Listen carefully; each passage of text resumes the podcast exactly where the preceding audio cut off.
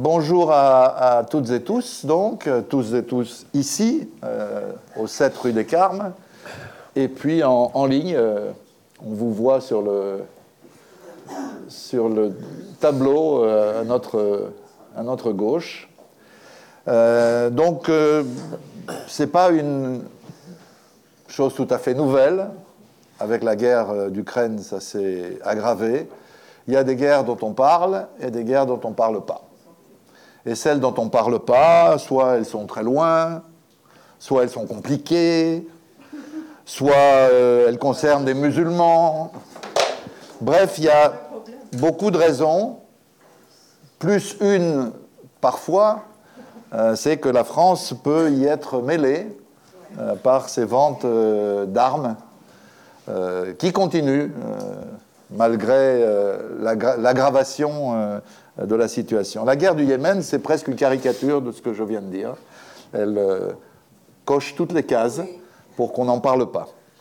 En sept ans, pourtant, euh, selon les chiffres de l'ONU, les derniers que j'ai consultés, euh, elle a fait plus de 380 000 morts, dont 30% de combattants et 70% du fait euh, de la famine, de la faim, euh, de, des, inondations, euh, choléra, enfin tout, ce qui va avec une guerre de ce type dans un pays comme celui-là. C'est considéré le Yémen comme, par l'ONU j'entends, comme la situation humanitaire la plus grave au monde. Le programme alimentaire mondial a lui aussi publié des chiffres il n'y a pas, un peu plus longtemps, mais qui sont quand même euh, de la fin 2022. Euh, Grosso modo, les deux tiers de la population yéménite euh, dépendent directement de l'aide alimentaire, et en premier lieu les millions de, déplacés. Les chiffres varient entre 2 et 4 millions de déplacés. le PAM estime que 21 millions de Yéménites euh, sont en situation d'insécurité alimentaire. Ça ne veut pas dire qu'ils ne mangent pas, ça veut dire que euh, la nourriture est une préoccupation euh, permanente. L'UNICEF, de son côté, a évalué sur les 7 ans le nombre d'enfants dont la mort a pu être vérifiée, donc le chiffre réel est beaucoup plus élevé, à 3800. Et je rappelle que Antonio Gutiérrez, le secrétaire général de l'ONU, dont certains disent qu'il est surtout doué pour les discours, euh, avait dans un discours accusé assez euh, gravement euh, en disant, je cite, Pour la plupart des gens, la vie au Yémen est désormais insupportable, la période de l'enfance est un enfer, cette guerre, disait-il, est en train de faire disparaître toute une génération de Yéménites. Bon, c'est le discours de Gutiérrez. Certains disent qu'il devrait faire moins de discours et agir plus, mais bon, ça ne dépend pas que de lui. Et pourtant, euh, tout ça continue. Et en 2022, malgré une trêve qui, grosso modo, a duré six mois, euh, d'avril à fin septembre, début octobre, euh, on a encore eu plus de 3000 civils tués ou blessés, selon les ONG sur place. Donc la question, et c'est pour ça qu'on a invité Quentin euh, Muller, c'est pourquoi ça continue, ce conflit, au fond? Euh, Quelle est la responsabilité réelle ou non des rebelles outils Qui sont-ils d'ailleurs? Comment ont-ils pu prendre les régions les plus peuplées euh, du pays, y compris la capitale Sanaa? Pourquoi l'Arabie saoudite, dont on disait qu'elle voulait se dégager de cette guerre avec sa coalition, poursuit euh, son intervention, qui pourtant s'enlise à l'intérieur et à l'extérieur. Et que dire, je le répète, de la France, euh, qui, contrairement à d'autres États, euh, continue ses livraisons d'armes utilisées par les Saoudiens et par les Émiratis au Yémen. concrètement, quatre grosses structures françaises, Dassault Aviation, Thales 3 pardon, et MDB, MBDA, sont visés par une plainte d'ONG pour complicité de crimes de guerre. Alors Quentin Muller est bien placé pour euh, nous éclairer euh, sur ce conflit. C'est un journaliste indépendant, il est spécialiste de la péninsule euh, arabo-persique, peut l'appeler comme on veut, on ne va pas entrer dans ce débat. Il est l'auteur. Oui, c'est un des sujets. On, peut passer, on peut passer la, journée dessus. Hein, c'est comme qui est juif. Voilà, on peut passer la journée. La péninsule, le golfe, Oui, mais oui, la péninsule, bien sûr, mais le golfe, en tout cas. Mais en tout cas, bon, c'est un débat normalement dans la salle. dès qu'on dit arabo-persique, il y a une main qui se lève en disant non, non, c'est persique. Et voilà, et dans un autre cas, on a euh, une main qui se lève en disant Mais non, mais c'est aussi arabo. Donc voilà. Euh, disons. Non, non, on est d'accord, on est d'accord. Euh, Quentin est, l'auteur de plusieurs ouvrages issus de ses enquêtes, dont Les esclaves de l'homme pétrole avec Sébastien Castelier en, 2022, et Tarjouman, enquête sur une trahison française avec Brice Andlauer en 2019. Et c'est pour ça qu'il est ici, il s'est rendu à plusieurs reprises euh, au Yémen. Donc il connaît la règle du jeu, euh, elle est rude, mais elle est bonne. C'est-à-dire qu'après cette brève euh, introduction, vous avez demi-heure, 35 minutes pour introduire le sujet, et puis ensuite on aura une petite heure pour en débattre avec ceux et celles qui sont ici, et aussi ceux et celles euh, qui sont euh, en ligne et que nous avons. Je rappelle à ceux qui sont en ligne qu'ils peuvent, euh, via le système du chat, que tout le monde connaît, j'imagine, mm. poser des questions que Joanne Deas, notre directrice exécutive de l'IREMO, relaiera. Voilà. Donc c'est à vous. Merci pour cette introduction, Dominique. merci d'être là aussi, d'avoir bravé le froid pour venir m'écouter et nous écouter à propos du, Yémen, un pays, complexe. Je pense que quand on travaille sur, le Yémen en tant que journaliste ou, chercheur euh, français, ou enfin en tout cas pas yéménite, il faut déjà avouer une chose, c'est qu'on ne sait pas grand-chose sur ce pays. Voilà. Donc moi, en tant que reporter, j'ai beau aller au Yémen de temps en temps et, réussir l'exploit d'y aller, parce que c'est toujours un exploit pour aller au Yémen, eh bien c'est toujours euh, déconcertant de découvrir que euh, eh bien c'est un pays où il faut, euh, il faut quand même être assez humble avec ce pays et se dire que c'est compliqué de, tout savoir, c'est compliqué d'être, d'avoir ce, ce, background sur le passé historique et géographique du pays. Surtout que moi je suis, je suis jeune reporter, j'y vais depuis, depuis trois ans maintenant. Et c'est pas pour autant que je, considère que je suis un spécialiste du Yémen et que je connais absolument tout. Euh, parce que quand on parle du, Yémen, il y, a, euh, y, a, beaucoup de choses qui rentrent, en compte. Ce n'est pas seulement l'actualité, ce n'est pas seulement la guerre en cours. Euh, il y a une histoire et une géographie qui est omniprésente dans ce pays-là et, qui compte à chaque instant de cette guerre, en fait, et qui explique beaucoup de choses. Donc moi, je pourrais vous décrire la guerre au Yémen comme on le fait souvent, c'est-à-dire une coalition de, pays musulmans, composée majoritairement quand même euh, de l'Arabie saoudite et des Émirats, qui s'oppose à une rébellion qui est soutenue par l'Iran. Je pourrais terminer là-dessus. La guerre au Yémen, c'est ça. Euh, vous dire au revoir, euh, Monsieur Vidal, vous dire au revoir à vous, et à, vous, à tous et, toutes. Mais c'est pas ça, en fait, la guerre au Yémen. C'est majoritairement comme ça qu'on la présente. Mais en, réalité, c'est beaucoup plus compliqué. Et à la fois compliqué et à la fois non, pas vraiment compliqué, puisque si on s'intéresse un peu plus à ce pays, si on s'y penche un peu plus, si on connaît un peu plus son histoire, eh bien on se rend compte que c'est pas si compliqué que ça et qu'il y a des explications derrière. Et que c'est pas euh, une guerre qui est binaire et qui, euh, euh, où il y a des gentils et des méchants, c'est-à-dire les méchants, la coalition qui bombarde des civils et qui fait des victimes collatérales, et les gentils, les rebelles qui euh, protégerait euh, le pays d'une invasion étrangère. Voilà. C'est pas ça en fait la, guerre au Yémen. Et d'ailleurs, j'ai appelé, enfin, j'ai proposé un titre à l'IREMO en parlant des hydres de la guerre. Bon, les hydres, on connaît tous ce monstre à plusieurs têtes. Euh, en fait, il n'y a pas une guerre au Yémen, hein. il y a plusieurs guerres dans la guerre. Ce sont des, poupées russes avec plein de petites poupées à l'intérieur. Donc il y a la grande guerre, il y a la plus petite guerre, puis encore une autre guerre, puis après encore une autre guerre, et encore et encore et encore. Et donc, euh, je suis ici, moi, pour vous expliquer toutes ces guerres. D'où ça vient, euh, qui sont les protagonistes de ces guerres-là, et pourquoi le pays n'est pas en paix, et pourquoi ça, dure, en fait. Euh, et pourquoi, par exemple, la coalition n'est pas venue à bout des outils, etc. etc. Bon, déjà, je vais introduire le fait de... Je vais commencer par le début de cette guerre en fin 2014 et le, coup d'État des Houthis. Bon, déjà, les Houthis, c'est qui? Qui sont les Houthis? Qui sont ces, rebelles qui descendent de la montagne, de Saada, avec leur Kalachnikov et qui ont défait quand même euh, l'Arabie Saoudite et les Émirats, avec euh, tout leur arsenal qui est vendu, euh, leur arsenal de dernier cri qui est vendu par les Américains, par, par tout un tas de pays occidentaux qui ont beaucoup d'argent, qui ont une armée qui, bon, qui n'est pas très opérationnelle, on va dire, et qui n'est pas très courageuse non plus. Les Saoudiens, les Émiratis ne sont pas tous prêts à mourir pour leur patrie, pour un pays en plus qu'ils ne connaissent pas. voilà. Donc, qui sont les outils? Bon, je vais, comme j'ai qu'une demi-heure, je vais essayer d'aller euh, assez rapidement, donc je vais un petit peu, euh, pas forcément rentrer dans les détails.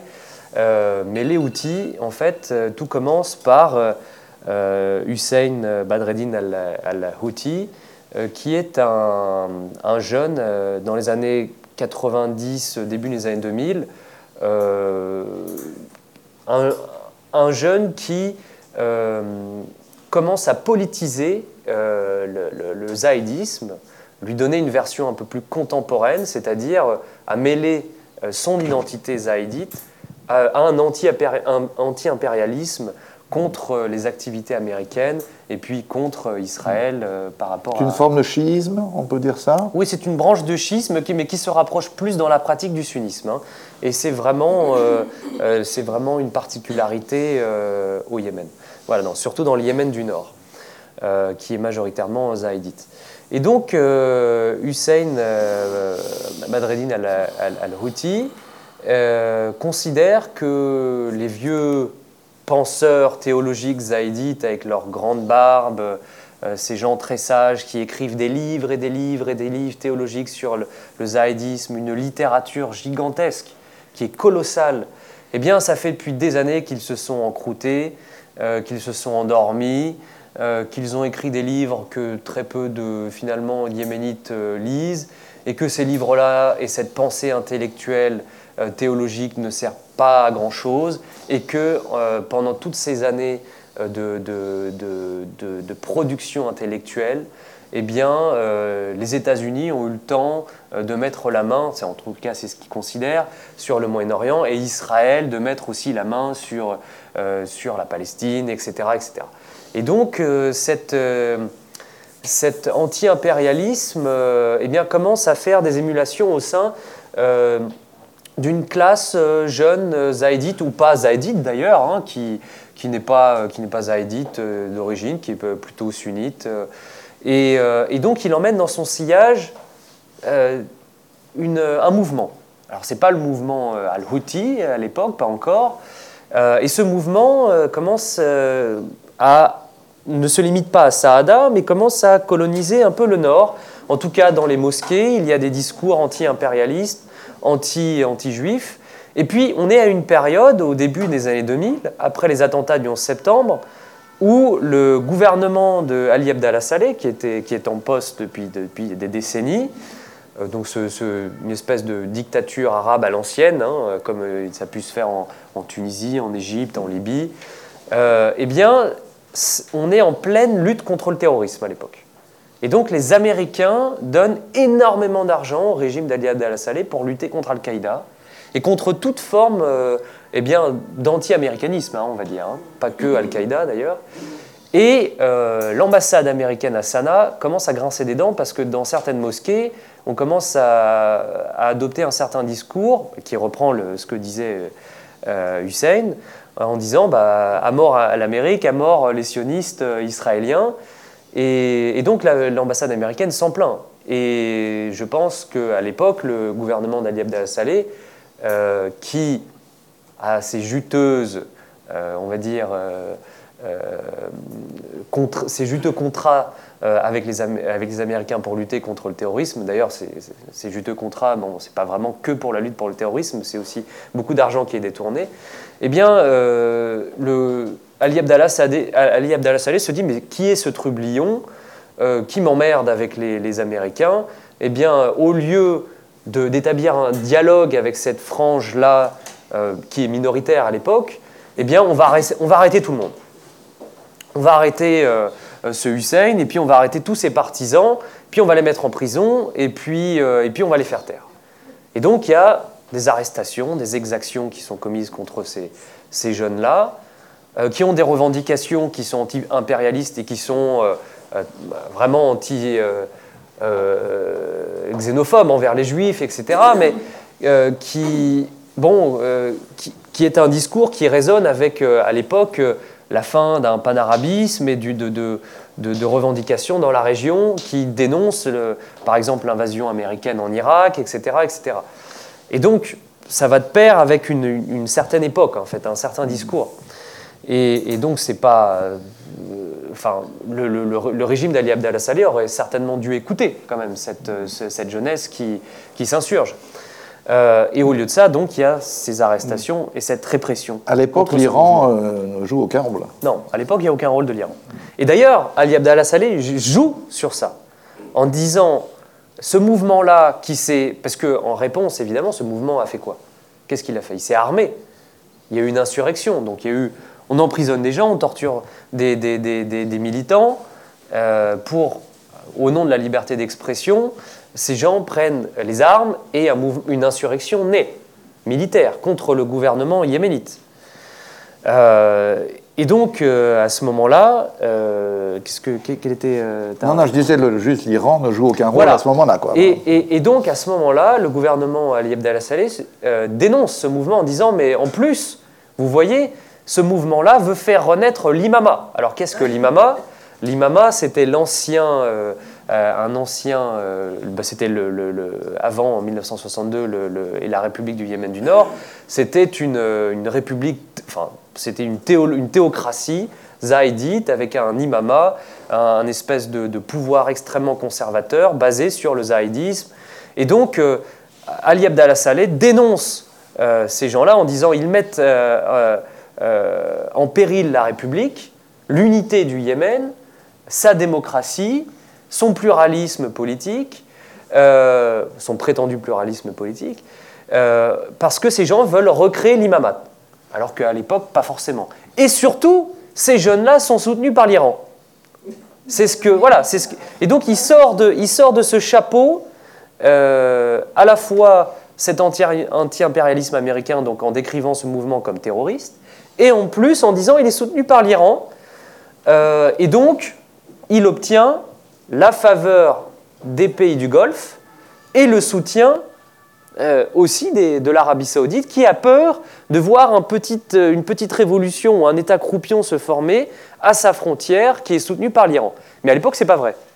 À l'époque, à part quelques personnalités intellectuelles, religieuses qui avaient fait ses études à Saada, à Qom en, Iran, euh, il n'y avait pas, on ne peut pas dire, il n'y a pas de preuve d'un soutien euh, militaire, financier de l'Iran euh, pour ces jeunes-là, pour cette, pour cette jeune insurrection. Et d'ailleurs, dans le mouvement théologique zaïdite, tout ce que bah, Hussein dénonçait, les vieux croutons qui sont en barbe et qui écrivent, etc., des, pages et des pages de théologie, ces, personnalités théologiques du mouvement enfin, zaïdite ne sont pas d'accord, toutes d'accord, et ne sont pas euh, dénoncent même les discours euh, violents de, Hussein. Et donc, un mouvement insurrectionnel naît dans le nord du pays comme ça. Et ça, c'est en 2004 jusqu'en 2010. Alors, il y a eu plusieurs guerres, plusieurs rounds de guerre contre le gouvernement d'Ali Abdallah Saleh à ce moment-là. Jusqu'en 2010, et d'ailleurs, c'est entre 2009 et 2010 que l'Arabie saoudite rentre euh, en jeu militairement contre ce mouvement, déjà à l'époque. Ensuite, il y a le printemps arabe, le gouvernement est destitué petit à petit par rapport à toutes ces manifestations qui ont eu, puisqu'il y a une partie de la population qui n'en peut plus de, cette, de, ce, de ce pouvoir d'Ali Abdallah Saleh, de, de, sa, de son autoritarisme, etc., de sa corruption, voilà. donc ça, c'est une partie de la jeunesse. Puis après, ça fait des émulations politiques. Et à ce moment-là, le, mouvement des outils est très peu connu quand même de, tout le reste de la population. On voit ça comme un mouvement qui a fait la guerre, un mouvement un peu marginal, qui a fait la guerre contre le, gouvernement. Peu de Yéménites savent qui sont réellement les outils. Et les outils profitent en fait du printemps arabe pour descendre dans la rue, parfois à Sanaa, et puis monter sur, euh, sur scène et faire des discours populistes en dénonçant la corruption du gouvernement et donc en démocratisant un peu leur mouvement qui était vu comme une secte à l'époque un peu, leur mouvement pour devenir un peu plus populaire. Voilà. Et ils ont un, discours qui bah, fédère un peu plus qu'avant, c'est-à-dire que les gens, les jeunes les rejoignent, des jeunes qui ne sont pas forcément zaïdites, qui ne sont pas forcément euh, Euh, et, le mouvement a pris le nom de, de Houthi, puisque Hussein Badreddin al-Houthi euh, est mort, a été, a été tué dans les affrontements en 2004 avec le gouvernement. Et donc, en son hommage, ses partisans ont pris le, son nom, Houthi. Donc ils incarnent un peu la révolution arabe là alors, ils incarnent pas le, printemps arabe, ils sont un peu minoritaires dans tout ça, mais le gouvernement étant extrêmement faible, Ali Abdallah Saleh est destitué par, euh, par, un dialogue avec les, pays du Golfe, et donc il y a un compromis qui est fait, et donc il quitte le pouvoir, mais en fait pas vraiment. Euh, il est toujours là. Il y a un nouveau président qui arrive, Hadi, qui n'est pas forcément extrêmement charismatique, et euh, il y a toujours des contestations. Et puis il y a quelque chose qui apparaît, qui est extraordinaire, je trouve, et qui, est, euh, qui a été utopique, enfin pas utopique, qui aurait pu bien se passer, mais ça ne, ça ne l'a pas fait, c'est la conférence de dialogue national.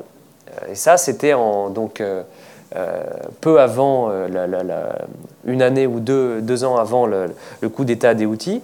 En fait, c'était de créer une nouvelle constitution pour tout le Yémen, pour tous les Yéménites, beaucoup plus inclusive par rapport aux particularités euh, tribal, euh, euh, géographique, historique et identitaire de tous les Yéménites. Donc tous les Yéménites sont venus autour d'une table pendant un an à Sanaa, ont fait des réunions, des discussions pour écrire une nouvelle constitution qui allait inclure toutes les particularités de ce pays. Parce que quand on parle de pays, enfin, le Yémen est un pays qui n'a jamais voulu être un pays finalement. Il y a eu le Yémen du Sud, qui s'est créé euh, en 1967, euh, qui a donc c'était des socialistes qui venaient d'Égypte qui ont, euh, éjecté les Britanniques et, et, qui ont brutalisé toutes les identités qui existaient avant, parce que le, protectorat, britannique avait passé des marchés avec à peu près 33 entités qui existaient à l'époque, donc c'était des sultanats, des sultans, des chefs tribaux, qui avaient leur territoire depuis des siècles et des siècles. Et il y avait une identité très forte hein, dans, tout le Yémen du Sud. Et donc les socialistes sont arrivés et ils ont imposé à tous ces sultans euh, de euh, bah, céder leur territoire et de s'unir en faisant le, Yémen du Sud. Euh, et ça a été très violent. Certains sultans ont été condamnés à mort, etc., etc. Certains ont pris, sont partis en exil. Donc il y, a eu, une souffrance en fait dans le Yémen du Sud pour cette unification de, tout, ce pays en 1967. Ensuite, en 1990, il y a eu l'unification du Yémen du Sud avec le Yémen du Nord. Ça a été plus une absorption du Nord par le Sud, un peu comme l'Allemagne de l'Ouest avec l'Allemagne de l'Est, l'Allemagne de l'Ouest qui a mangé l'Allemagne de l'Ouest. Voilà. Bah, C'était une absorption du Nord par le Sud. C'est le Nord qui a mangé le Sud économiquement, etc. Euh, et, il, y a eu une, il y a eu un vécu de la part des sudistes comme une grande injustice de, ce, euh, de, de, de, cette unification qui n'a pas été juste finalement, euh, aussi bien d'un point de vue politique que économique. Et, euh, tout ça a été en fait, en fait le, Yémen en tant que tel qu'on connaît, le pays unifié, s'est fait dans la violence. Il y a une ce, guerre civile ce pays s'est fait dans la violence. Il y a eu une guerre civile en 94 aussi, puisque une partie des sudistes ne voulait plus être unique euh, euh, d'être euh, associé au Yémen du Nord, donc voulait refaire sécession. Et, et, donc le Nord a maté cette rébellion avec une partie du Sud aussi qui s'était fait la guerre en 86, mmh. puisqu'il y a dans le sud du pays deux clans qui se détestent, hein, les, les Umra et les Torkma, qui sont deux, deux clans qui, qui, sont, qui viennent de deux parties géographiques du Yémen. Euh, une un peu plus euh, à l'ouest, une un peu plus à l'est, qui se sont fait la guerre en 86. C'était une guerre euh, qui a duré quelques semaines et qui a fait 10 000 morts, qui a été extrêmement violente. Et donc on la retrouve, cette guerre en 94, avec bah, les, les, Omra qui veulent se détacher du, Yémen, enfin de, de, ce Yémen unifié. Et non, plutôt les Torma qui veulent se détacher du Yémen unifié, et les Umra qui, euh, avec les forces du Nord, veulent mettre à, terme cette rébellion et garder le, Yémen unifié. Alors, je vais vous faire raccourcir parce que sinon on va être trop, long. Donc, 2015, les Saoudiens et les Émiratis se mettent d'accord pour intervenir contre et donc, la rébellion. Tout ça pour dire que les Houthis, dans ce gouvernement qui était extrêmement, bah, on l'a bien vu, hein, euh, pas du tout unifié, où il y avait des, fractures importantes au sein même de ce gouvernement, eh bien les Houthis envahissent très rapidement, militairement, euh, le Yémen. Euh, et donc ils arrivent jusqu'à Aden. Il y a une partie de l'armée nationale yéménite qui rejoint les Houthis, parce qu'on se dit qu'il n'y a pas que les Houthis qui ont pu prendre le Yémen, il y a une partie de l'armée nationale qui rejoint les Houthis à un moment donné, avec, avec Ali Abdallah Saleh, qui lui avait été mis sur la touche par les pays du Golfe, et donc revient dans l'équation, se dit, moi je vais en fait, moi j'ai fait la guerre aux outils pendant très longtemps, mais en fait je vais les rejoindre parce que euh, je veux retrouver le pouvoir en fait. Et donc il rejoint cette rébellion outil. Et donc euh, les outils arrivent jusqu'à Aden, donc jusqu'au sud, extrême sud, euh, et la, deuxième plus grande ville du pays. Et donc là, il y a quand même une crainte de la part des pays du Golfe que les outils, les outils saisissent ce port qui est à l'entrée euh, de, la mer Rouge, la mer d'Arabie, le détroit de Bab el-Mandeb, ouais, s'il vous plaît. Donc, euh, tenir le port d'Aden, c'est un port extrêmement stratégique. Il y a beaucoup de, il y a, un, flux maritime pétrolier qui passe là constamment, et donc que les rebelles tiennent ce port, c'était très dangereux. Et donc, à ce moment-là, les outils sont déjà dans Aden. Il y a des combats qui sont extrêmement euh, euh, violents entre. ça pour pointer. Ah oui, d'accord. Ok, merci. Donc oui, voilà, on voit bien Aden. Et donc euh, les Houthis à la base venaient de Saada. Hein. Donc ils sont descendus, ils ont pris Sanaa, ils sont descendus jusqu'à Ib, Taez, Lahaj et ils étaient à Aden. Donc on voit bien qu'il y a eu une, une, percée très importante dans les défenses du gouvernement qui, euh, bah, qui, avait, fui hein, en fait. Hein. Et Aden, il y avait une espèce de petite résistance euh, d'Adénites, de gens qui venaient de partout pour, euh, pour résister contre, contre les Houthis, mais c'était une résistance qui était désorganisée. Il y avait y compris Al-Qaïda et Daesh qui s'étaient unis avec cette résistance pour repousser les Houthis. Et donc la coalition rentre en lice en 2015, en mars si je ne dis pas de bêtises, 2015, pour repousser les outils, parce que les outils sont sur le point de prendre euh, Aden, et ce port important. 35% du pétrole mondial passe par, passe par, euh, passe par là. Et donc la coalition arrive, des bombardements, dépêche des forces spéciales émiraties sur place, et arrive à repousser les outils jusqu'à euh, Al-Dalea, ici. Là. Il faut expliquer pour les gens qui ne voient pas le ah, d'accord. Euh, Aldalea, vous voyez, euh, c'est un peu plus au, nord de Lahaj, et c'est euh, donc la coalition arrive à repousser les outils jusqu'à ce gouvernorat-là. un tiers du pays, quoi. Voilà, c'est ça. Et donc, en fait, la, la, coalition a sauvé le gouvernement. Aujourd'hui, si la coalition n'était pas intervenue en 2015, tout le pays, je pense, serait tombé à peu près aux mains des rebelles outils.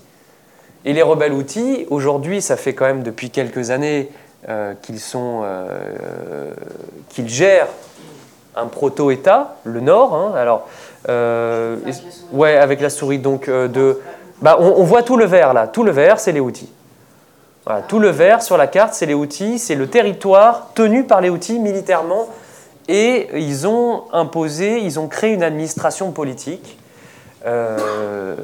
avec un régime qui commence à ressembler de plus en plus au régime théocratique de l'imama, avec aussi des méthodes, avec euh, des méthodes répressives, avec également euh, un imaginaire duodécimain euh, chiite qui est importé de l'Iran, de, plus en plus omniprésent, alors que ça n'existait pas auparavant. Et pour le coup, une aide iranienne importante. Une aide militaire iranienne importante ou pas, ça c'est difficile à, mesurer, mais en tout cas une aide militaire iranienne qui s'est accrue quand la coalition est entrée en lice. Parce que les Iraniens se sont dit, oula, on, on flaire quelque chose d'intéressant, là, la coalition euh, saoudienne et émiratie rentre en lice, ce sont nos ennemis dans le Golfe, on va venir en aide aux outils, et c'est comme ça que ça, l'aide iranienne s'est mise, en, mise en place, mais plus tardivement qu'on peut, peut le penser. Et donc aujourd'hui, tout l'État que vous voyez en vert, là, c'est c'est le plus grand foyer de population au Yémen. Hein. C'est là où, il y a les, plus grandes populations, et notamment la capitale Sanaa, qui est tenue par les Houthis. Donc les Houthis ont mis en place un espèce de régime extrêmement violent où la liberté de la presse, la liberté d'expression euh, est, violemment réprimée. Il y a des arrestations arbitraires, des exécutions publiques, euh, et, puis, euh, et puis évidemment un, pouvoir qui va dans un sens, dans un sens unique. Voilà.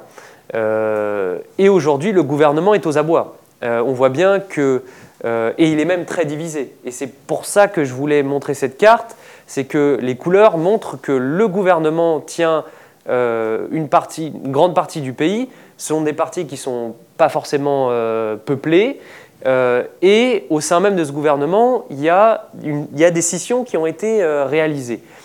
par exemple, là, la, partie marron, donc Lahaj, Abian, Chabois, cette partie-là, ce sont les sudistes, donc les, des gens qui étaient nostalgiques du Yémen du Sud au sein de ce gouvernement-là, euh, qui ont fait euh, sécession avec euh, le gouvernement yéménite et donc qui ont pris à partir de, l'été 2019 les armes, qui se sont carrément retournées contre, contre le gouvernement qui était déjà aux abois pour faire sécession et prendre Aden, Lahaj, et puis petit à petit Abian, pas entièrement, et aujourd'hui Chabois. Voilà. Et donc, on voit bien, il y a des guerres, y compris au sein même du gouvernement et de la coalition anti-Houthi. Puisque les Saoudiens ne soutiennent pas ce mouvement-là, c'est plutôt les Émiratis qui soutiennent le mouvement sudiste, euh, sécessionniste. Et donc, même au sein de la coalition euh, du Golfe, il y a eu des, il y a eu des bisbilles euh, sur l'intervention au Yémen, où l'Arabie saoudite n'est pas d'accord avec les Émirats, en tout cas dans la gestion du, du, Yémen. J'essaie de, de, gérer le temps aussi. Oui, oui depuis au moins deux ans ou trois ans, on entend dire que les Saoudiens veulent se retirer, veulent trouver une solution, que les Américains ne sont plus favorables à la poursuite euh, euh, du conflit, etc. etc. Ce qu'on ne comprend pas, c'est pourquoi, euh, étant battu, pour dire les choses clairement, cette coalition ne se retire pas en trouvant une solution négociée qui permette de, mettre fin au conflit. Je pense que pour l'Arabie saoudite, il y a un enjeu, leur enjeu, enfin l'enjeu principal pour l'Arabie saoudite, c'est de garder la face. C'est-à-dire ne pas quitter le Yémen du jour au lendemain, euh, abandonner le gouvernement du jour au lendemain et céder à peu près tout aux rebelles outils. Donc pour l'instant, l'Arabie saoudite est beaucoup moins active sur le terrain et même dans ses bombardements qu'autrefois. Les derniers bombardements remontent euh, à février de l'année dernière. Euh, c'était des bombardements localisés sur Sanaa en représailles de missiles qui avaient été lancés par, euh, par les Houthis sur Dubaï et sur, sur Abu Dhabi. Ça s'arrête là.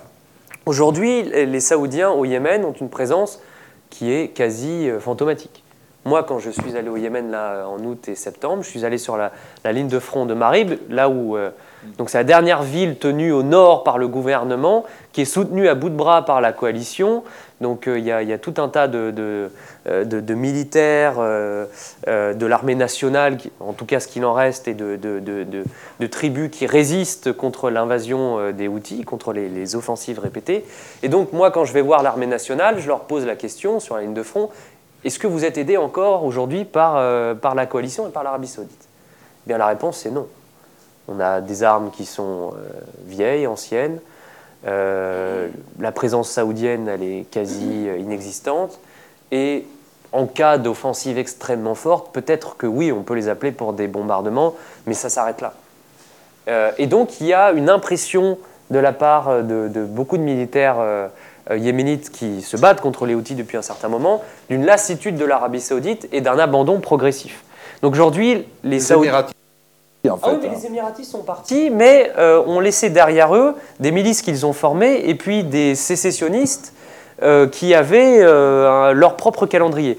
Donc les Émiratis sont partis, mais euh, eux, leur idée, l'agenda premier des Émirats dans l'intervention au Yémen, c'était pas forcément de repousser les outils, c'était de placer leurs pions sur toute la côte, là que vous voyez, la côte qui est quand même très intéressante, toute la côte. Et donc là, ils sont à La Hage, à Abian, à Chabois. Ils sont également dans le, sud de la Dramaout, là, parce que là, le jaune, les Adrami Elite Forces, elles, sont, elles ont été formées par les Émirats et elles sont financées par les Émirats et elles sont aux ordres des Émirats.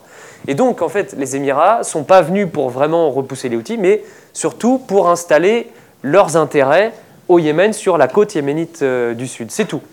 Mais quand vous y étiez cet été, il y avait la trêve qui durait depuis, théoriquement en tout cas depuis avril, qui a duré jusqu'à la fin septembre.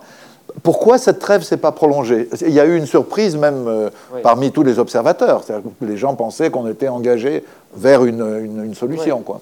Alors, bon, cette trêve, elle était plus ou moins respectée par euh, les rebelles, puisque quand j'étais sur le front, moi, à Marib, il y avait des, euh, des roquettes qui étaient lancées assez souvent, et puis même des attaques de drones des outils. Euh, en face, euh, les militaires avaient pour ordre, l'armée nationale yéménite avait pour ordre de ne pas riposter, donc ça crée une frustration chez eux. Et donc ça a été respecté de la part du gouvernement, un peu moins de la part des, des, rebelles, mais cette trêve quand même a été un soulagement pour les civils. dans les villes, donc il n'y a pas eu des missiles qui ont été lancés par les outils, par exemple, sur la ville de Marib. Et donc ça a été un, soulagement. Alors pourquoi cette trêve ne s'est pas prolongée? Eh bien, c'est quand même difficile de savoir puisqu'on n'est pas dans le secret des dieux, parce que ce genre de, ce genre de discussion, de réunion, c'est quand même très, très, très spécial. Mais de ce que j'ai compris, en tout cas, c'est que les rebelles outils demandaient toujours plus, toujours plus de garanties, euh, toujours plus de, de, nouvelles euh, demandes dans les négociations des trêves. Parce que cette trêve-là, elle a été conditionnée par tout un tas de, choses et la coalition et le, gouvernement ont répondu euh, favorablement aux demandes des outils, par exemple de rouvrir l'aéroport de Sanaa.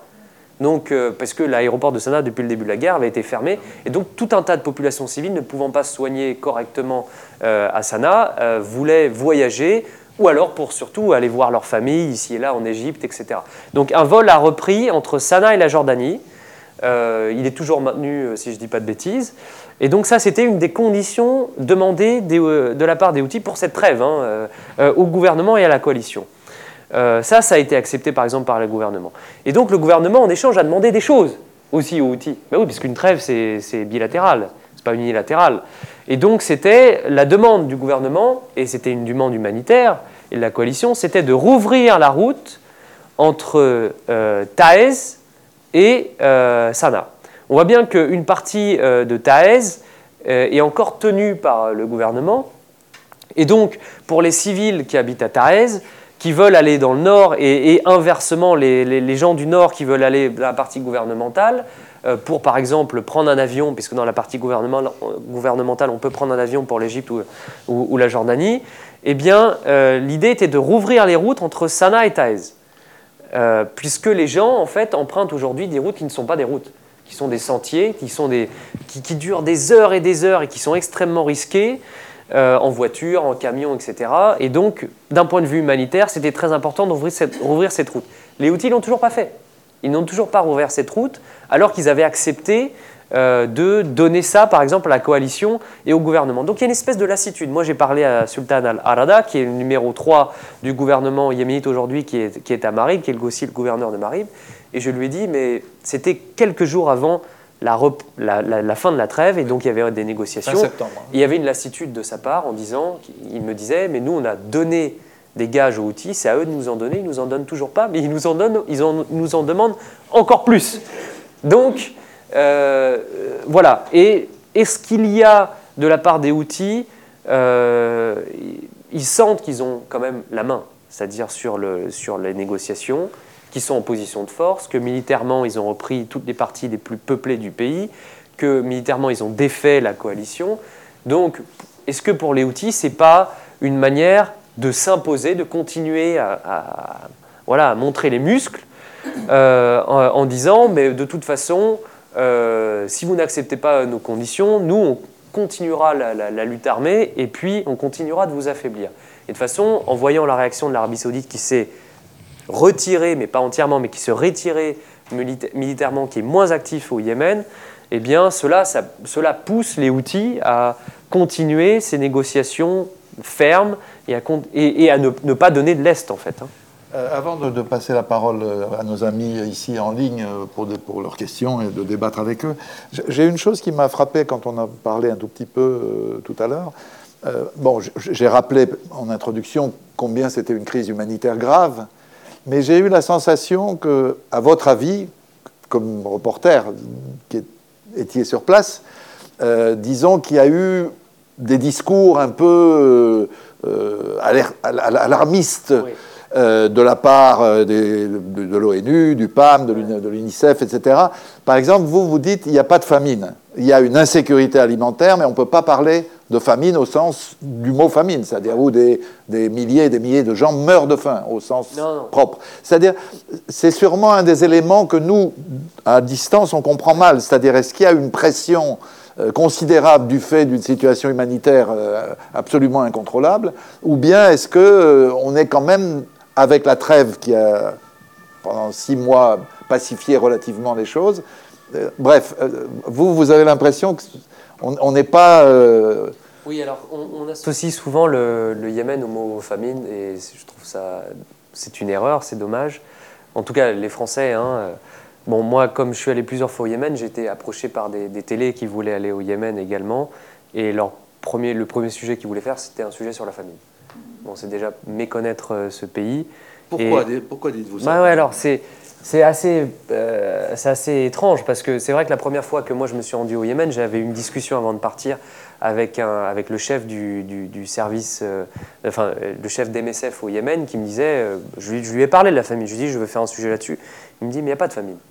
Donc là, je suis, tombé de, je suis tombé de six étages et je me suis dit, mais comment ça, il n'y a pas de famine Il y a des rapports quand même d'organismes internationaux très sérieux qui parlent de famine, mais c'est toujours des risques de famine. Et effectivement, il y a des risques importants, puisque quand on parle de, millions et de millions de déplacés, bah, c'est des gens qui ont tout perdu, qui ont perdu leurs revenus, et donc euh, qui arrivent, qui s'amassent dans des camps, et ces gens ont beaucoup de, de bouches à nourrir, et c'est n'est pas toujours facile dans des zones désertiques de trouver euh, à manger, de trouver des ressources. Surtout, on parle d'un pays qui était déjà très pauvre avant la guerre, euh, qu'il l'est encore plus avec la guerre. Donc, et puis en plus, on parle parfois de, zones qui sont sous embargo. Alors voilà, donc moi je suis tombé des nues, et c'est vrai que je pense que c'est le rôle d'un reporter aussi, de se rendre sur place et de décrire des réalités, ou parfois de, de, de, de, nuancer. nuancer. des réalités qui ne sont pas vraiment des réalités. Donc euh, en me rendant à Marib, c'est quand même la ville qui a absorbé le plus de déplacés dans tout le pays. Hein. Euh, tous les gens qui ont fui la répression des outils, les bombardements de la coalition sont allés à Marib. Et c'est une ville qui faisait une rue il y a quelques années et qui aujourd'hui est une ville gigantesque. Euh, la ville, pour vous dire, a absorbé entre 1,5 million et 2 millions de déplacés. Avant, le, le, gouvernorat faisait, faisait 400 000 habitants. Aujourd'hui, on est à 2,8 millions. Donc vous voyez, et donc moi je me suis rendu dans des camps gigantesques, des camps de déplacés que j'avais jamais vus, enfin de cette taille-là, euh, avec des gens qui vivent avec pas grand-chose, hein, des tentes euh, ici et là. Euh. et puis Marib, on parle, on parle d'une zone quand même, hormis le barrage, où il y a un petit peu d'agriculture, d'une zone très désertique. Hein. Les, ces camps sont, dans, sur des espèces de grandes collines avec des pierres noires, il, il fait très chaud, il n'y a rien qui pousse, c'est un peu compliqué. Et moi, en me rendant dans ces camps, j'ai pas vu de famille. J'ai pas vu de gens qui mouraient de faim. J'ai pas vu d'enfants de, de, maigres. J'ai pas vu de voilà. Et vous parleriez plutôt d'insécurité alimentaire, c'est ça Oui, bien sûr. Euh, selon vous. Et hein. quand j'ai discuté avec le, le, le coordinateur de l'action humanitaire sur place euh, de Marib, yéménite, je lui ai posé la question est-ce qu'il y a une famine à Marib Est-ce qu'il y a depuis le début du conflit? Il m'a dit non. Mais évidemment, il y a des gens qui ne mangent pas à leur faim tous les jours il y a des familles qui euh, euh, sont à un repas par jour euh, maximum. Et, mais on ne peut pas parler de famille. Le mot famille, ce sont des milliers de gens qui meurent parce qu'ils n'ont pas mangé depuis 40 jours. Quoi. Et ça, c'est un, mot qu'il ne faut pas brader. Et malheureusement, c'est difficile de, pour beaucoup de, gens de se dire bah, mais, Enfin, moi, on m'a plusieurs fois dit Mais qu'est-ce que tu racontes? Tu dis n'importe quoi. évidemment qu'il y a la famine au Yémen. Mais non. Mais ça ne veut pas dire que les gens pas, ne sont pas en grande détresse euh, de, ce point de vue-là et que certaines familles ont du mal à, manger tous les jours. ça, c'est une réalité. Je ne sais pas mon rôle de défendre qui que ce soit ou d'attaquer qui que ce soit, mais au fond, on comprend bien que la, responsable de l'UNICEF, par exemple, qui mm. tire la sonnette d'alarme depuis longtemps, bon, comme elle n'arrive pas à rassembler les sommes voulues, parce qu'on est quand même très loin, la communauté internationale n'a pas donné le tiers des sommes qui étaient prévues Bien sûr. en, en termes d'aide alimentaire. hein. C'est l'ONU qui a. Moi, j'ai Oui, oui, un euh, vous avez un des chiffre, chiffres. hein. moi, parce que je me suis C'est rendu peut-être pour ça qu'on tire la sonnette d'alarme. J'ai un hein. chiffre euh, sur l'année 2022, l'aide humanitaire a été réduite de moins 75% au Yémen. En 2022, euh, je, je pense que c'est du fait qu'il y a eu la guerre en Ukraine et que cette guerre-là attire aussi beaucoup de dons euh, euh, et qu'il y a peut-être une lassitude de la part des donateurs euh, au Yémen. Mais moins 75%, c'est énorme. C'est beaucoup de programmes qui, qui prennent fin en fait. Vous êtes gentil en disant lassitude. On a quand même l'impression que la communauté internationale n'en a rien à faire de la guerre du Yémen. Enfin, faut- C'est une guerre éloignée. disons les choses clairement. C'est une guerre éloignée et qui est complexe et qui est peu couverte par les journalistes parce qu'il est très très très très difficile d'y aller. Moi, à chaque fois que j'y vais, c'est un miracle. hein. Euh, je m'arrache les cheveux pour obtenir les papiers ici et là. Je ne suis pas du tout soutenu par malheureusement le ministère de l'Information euh, yéménite, qui, est quand même le gouvernement, qui pourrait, euh, je ne sais pas, avoir quand même des choses à dire et des choses à raconter, enfin, que bah, donner surtout la parole aux Yéménites en tant que telle et qu'elle soit écoutée en France, par exemple. Eh bien, le gouvernement yéménite n'en a rien à faire, malheureusement. Et, donc, c'est toujours très très difficile pour moi d'y aller, surtout qu'il y, a une coalition qui gère aussi la venue des étrangers euh, au Yémen. Donc, moi, les conditions de mon entrée ne se fait pas euh, sans le tampon, l'aval de l'Arabie Saoudite, euh, par exemple. Donc, c'est elle qui gère ça aussi. Donc, ça, c'est pas normal également. Et, donc, il y a très peu de journalistes qui arrivent à aller au Yémen. J'ai tout un tas de télé qui me contactent, qui me demandent comment aller au Yémen, parce qu'elles n'y sont jamais arrivées. Et ça, c'est pas normal. Et contrairement au conflit ukrainien, où, le- où il y a un gouvernement qui aide les journalistes, qui accueille les journalistes, qui, euh, qui veut médiatiser cette guerre-là, eh bien, c'est pas le cas pour le, gouvernement yéménite, et c'est dommage. Alors, je propose qu'on vous remercie d'abord euh, pour cette euh, introduction. Moi, je suis très content qu'on puisse avoir aussi à cette place euh, quelqu'un qui n'est pas un chercheur euh, qui travaille depuis 30 ans, 40 ans sur le sujet, mais qui est un jeune journaliste qui raconte ce qu'il a vu et ce qu'il a compris. Euh, je trouve que c'est très, très positif. Donc, on, on va maintenant passer aux questions et aux réponses. Ici, dans la salle et euh, en ligne, il y a aussi des questions, j'ai vu. euh, C'est surtout des commentaires. C'est les commentaires. OK. Donc c'est à vous. Euh, Vous n'oubliez pas qu'il faut attendre le micro parce que sinon, quand on verra la vidéo, on ne comprendra plus Oui, je de quoi il s'agit. je voulais juste vous poser une petite question sur l'île de Socotra, Ah oui. qui a une position un petit peu géostratégique, même s'il est très loin de la côte africaine, hein, 800 je crois kilomètres. Euh, Est-ce que cette île a une importance et pour les outils et pour ceux d'en face quoi?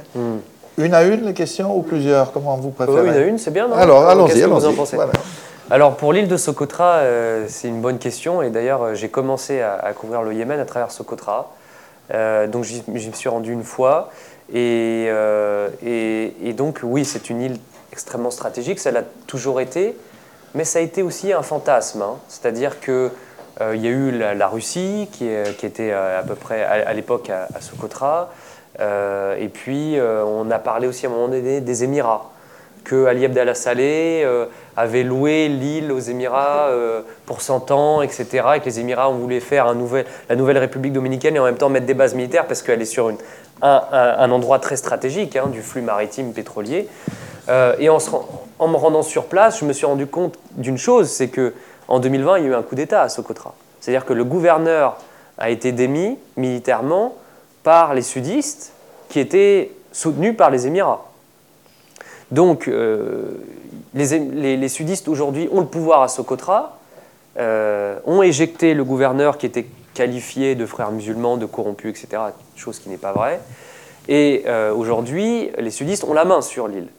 Et les sudistes, pour, avoir discuté avec eux de Socotra, m'ont dit que eux espéraient un soutien financier des Émirats. Alors les Émirats avaient proposé, par exemple, de faire toute une grande corniche à Adibou, la capitale de, enfin, la capitale de la grande ville de Socotra, une grande corniche, euh, promettait des investissements, etc. Parce que les Socotris, comme beaucoup de Yéménites, et encore plus les Socotris puisqu'ils sont très éloignés euh, de, la côte et du, gouvernement, donc c'est un petit peu loin, euh, eh bien, sont délaissés des, des, investissements étatiques, eh bien, il y avait une lassitude de la part des Socotris de ne pas voir d'argent du gouvernement et se disaient bah, pourquoi pas, avec les Émirats, peut-être qu'on pourrait obtenir un peu plus de- de- d'infrastructures, puisqu'il y a quand même beaucoup de coupures d'électricité, il y a, parfois des coupures d'alimentation de, gaz et de pétrole sur, sur l'île, de fuel. Et donc, se, se sont dit, bah, pourquoi pas les Émirats? Et sur place, je me suis rendu compte que non, en fait, les Émiratis euh, ont mis sur le trône euh, des, sudistes, mais les sudistes attendent toujours l'argent euh, des Émirats. Et il n'y a pas eu d'investissement, ni foncier, ni de construction de bases militaires émiratis, ni de construction de grands hôtels. Pour l'instant, les sudistes attendent toujours, ils sont déçus. Et les Sokotris aussi sont déçus, enfin une partie des Sokotris qui soutiennent les sudistes sont déçus de, euh, de cette absence d'investissement. Et il y a une base militaire sur place, mais qui est saoudienne. Et les Saoudiens agissent comme des euh, faiseurs de dialogue entre les Sokotris qui sont totalement opposés aux sudistes et aux Émirats, et euh, les sudistes, euh, les Sokotris qui sont pour les Émirats. Voilà. Euh, Lucie Merci beaucoup. Vraiment, c'est super ce que vous avez fait. Merci. Parce que, comme vous avez dit, le Yémen, c'est le pays inconnu. Et négligé, c'est la litote. Euh, J'ai été là pendant plusieurs mois, juste au début de la guerre, et j'ai parlé avec des journalistes euh, à propos de ce qui se présentait, euh, mais c'était pas vraiment arrivé. Mais ils m'ont parlé s- beaucoup de cette histoire derrière tout ça, parce que vraiment pour comprendre les, alliances et les ruptures, mais surtout que les Yéménites, il y a d'autres souffrances que la famine, les Yéménites euh, ont vécu dans un pays qui était euh, envahi par les autres. Envahi par les autres, par l'Égypte, par les Saoudiens, par la Russie. Par... Et, et je, je, je vais vous poser une question parce que euh, un spécialiste de, de l'histoire m'a dit que le monde ne comprend pas les vraies origines de, de, de ce mouvement Houthi parce que pendant des années, les outils étaient marginalisés. Il n'y avait pas de clinique, il n'y avait pas de route, il n'y avait, il n'y avait pas d'école, il y avait... Et on parle souvent de- du régime de Imamat, mais en fait, le, le peuple outil vivait euh, et demandait du gouvernement. Délaissé, quoi. Bien sûr, oui, oui, Mais, mais vraiment, ont beaucoup souffert. bien sûr. Et donc, quand vous avez parlé de, de- du durcissement progressif de ce mouvement euh, rebelle, Ça s'est fait sur ce genre d'injustice aussi, évidemment. je crois qu'il faut, ten- il faut se rappeler que euh, le durcissement, s- s- surtout parce que la réponse à leur demande était Bien sûr, tellement pas écouté. violente, Tellement tellement violente. négative. La répression. ouais, Excusez-moi. tout à Merci fait. beaucoup. Tout à fait, oui, oui, c'est vrai. Allez-y, euh, Quentin, si vous voulez développer. Oui, euh, oui, c'était, c'était, c'était, c'est tout à fait vrai. euh, Sa- Saada a été, a été longtemps une, enclave euh, abandonnée par, euh, par, le pouvoir central et, et les politiques sociales, etc., etc. Et donc, ce sont des, des gens qui se sont, sont sentis marginalisés par le pouvoir, et donc ça a créé une espèce de, de colère et d'incompréhension et de haine qui a été ensuite nourrie par, par les discours de, de Hussein euh, à l'époque. Voilà. Mais tout à fait vrai, oui. On- on- si vous me permettez, parce que c'est vraiment une question très importante. Moi, je ne connais pas le Yémen Mm. proprement dit. J'y étais il y a longtemps, mais ça mes connaissances sont très. Mais je trouve que c'est un exemple typique du débat qui est un débat très actuel, euh, qu'on mène, par exemple, dans l'état du monde euh, avec Bertrand Badi. La géopolitique n'est pas le seul angle d'approche d'un conflit. jamais, si jamais, on jamais. s'en tient à la géopolitique, on ne comprend Non, rien. jamais. Parce qu'alors, c'est. Nasser, qui était euh, Ouais. nationaliste arabe, Ouais. qui s'était attaqué au Yémen du Nord, qui était monarchiste, et puis euh, les Russes s'en sont mêlés, et il y a eu une république socialiste du Bien Yémen. sûr. On- Et d'ailleurs- on- mais on comprend les- rien. Parce Les, que, les- les Saoudiens, à l'époque, soutenaient, euh, soutenaient les, loyalistes à l'imama euh, contre Nasser. Donc Voilà. euh, ça n'a aucun sens. Aujourd'hui, ils sont opposés à ce genre de... Donc, ce que je trouve intéressant dans votre témoignage, c'est qu'on voit bien que tous les phénomènes dont, dont on parle sont d'abord des phénomènes liés à des situations économiques, Bien sociales, euh, historiques, euh, Historiques, religieuses, idéologiques, et, et- et très yéménites. Et très yéménites, Mais hein. yéménites, voilà. Ouais. On est d'abord dans On le Yémen. pas- moi, je pense qu'on ne peut pas expliquer le Yémen à travers la géopolitique. C'est pas possible. Voilà. Enfin, en tout cas, ce qui se passe aujourd'hui au Yémen à travers la situation géopolitique. On peut Mais pas au fond, c'est un exemple presque caricatural Ouais, de ça. Bien sûr, totalement, totalement. hein. D'autres. euh, Non, vous avez répondu là. euh, Ah bon, C'était c'était sur cette question de, comment, de Nasser et puis de. D'accord. Voilà. Derrière, voilà, je vois deux questions. Bonjour, euh, Mustapha Al-Jabzi, yéménite ou d'origine yéménite. Je suis doctorant en sociologie. Je travaille sur euh, les yéménites aussi. Donc euh, je suis très content de- d'assister. Parlez un peu, un peu plus fort. Parce que, Ok. voilà. Je suis très content d'avoir cette euh, présentation qui, qui émerge du terrain au lieu de s'imaginer et de continuer à de reproduire les mêmes images euh, de la guerre telle qu'elle était conçue ici en Europe ou en France. Donc euh, c'est vrai, c'est très compliqué. Je rejoins tout à fait euh, Madame qui a dit l'histoire a un poids très important. Et il fallait vraiment aller dans le détail pour comprendre. On ne peut pas aller directement au- au- à la, aux synthèses ou au résumé pour abréger ce qui se passait. C'est très compliqué. D'abord, c'est yéménite ou yéménite. Après, il y a l'échelle régionale et là, l'échelle internationale. Exactement. Un peu, moi, je, je- permettez-moi de, de faire quelques commentaires. C'est pas faire, c'est tout à fait euh, rejoindre ce que euh, Quentin Mellard a dit. La, euh, le zaïdisme, en fait, il n'y a pas un peuple outil. Non, Il n'y a pas. Il y a un peuple yéménite qui a des sous-identités. C'est très compliqué à expliquer dans l'histoire. Il y a cet esprit yéménite qui, qui gère au-delà du Yémen, mais il n'y a pas un peuple outil. En plus, le zaïdisme, ce n'est pas. euh, le zaïdisme, pour l'expliquer, il y a le zaïdisme tribal, il y a le zaïdisme plutôt ethnique. Au Xe siècle, il y a un groupe qui est venu au Yémen, a fondé le zaïdisme. Ce sont des Hachimites. Et donc, ils ont fait développer une idée religieuse politique qui est le zaïdisme, où il y a l'imama. L'imama a, connu sa fin dans les années 62, mais a continué quand même dans l'esprit. Hussein al-Houthi, qui était formé en Iran, son père n'a pas reconnu la République jusqu'en 2000. Et donc, il était encore se représentant en tant qu'héritier de l'imama et se comportait à Saada comme imam. C'est vrai que Saada était marginalisé, mais ne pas Saada. Maghreb était beaucoup plus marginalisé et même diabolisé par rapport. au- Enfin, les Ménites voyaient les gens de Maghreb comme des euh, pirates, alors qu'ils n'étaient pas du tout. On voit qu'ils ont reçu 2001, c'est très, très généreux sûr, de la part d'eux. Mais le Yémen ensemble, si on, si on voit les indicateurs de développement, c'est un pays se développer. Donc il n'y a pas, peut-être la capitale bénéficier un petit peu de quelques services. Sinon, les autres gouvernements, c'est pareil. On- les gens de Saada n'avaient pas de services. Enfin, il y avait des écoles, il y avait, il y avait un hôpital. Il y a un hôpital qui était payé par l'Arabie Saoudite. hein, c'est ce qui est, ce qui est étrange à ouais. et à, à Haja. Mais les gens de Saada ont bien, enfin, vu leur zone géographique, ont apprécié le fait d'être loin et enveloppé par cette idée de l'imam. Moi, je trouve qu'il y a une, quelques pathologies politiques qui continuent, et c'est pour cela qu'il y a toujours la guerre. Déjà, il y a la haine. Les Yéménites n'arrivent pas à tourner la page. Ouais. Et l'histoire toujours continue, d'accord? Il y a la pauvreté, il y a un désir de pouvoir pour tout le monde. Après, ce désir de pouvoir est nourri par les, par, par les uns et par les autres. Je, je- je voudrais souligner l'importance de l'ingérence des Iraniens, qui n'est pas vue, qui n'est pas conçue, et ça datait depuis la création de la République islamique en Iran. Hussein a été dans les années 80, fin des années 80, il était formé en Iran, le- fondateur du mouvement houtite, pas que, mais même en 2008-2007, la- le Yémen, à l'époque le régime de Saleh, a décidé de fermer un hôpital iranien et d'autres services iraniens accusés de financer les Houthis. Maintenant, chaque trois mois à peu près, les forces internationales qui sont dans la mer interceptent des cargaisons d'armées iraniennes. Mais on ne le voit pas, on n'en parle pas.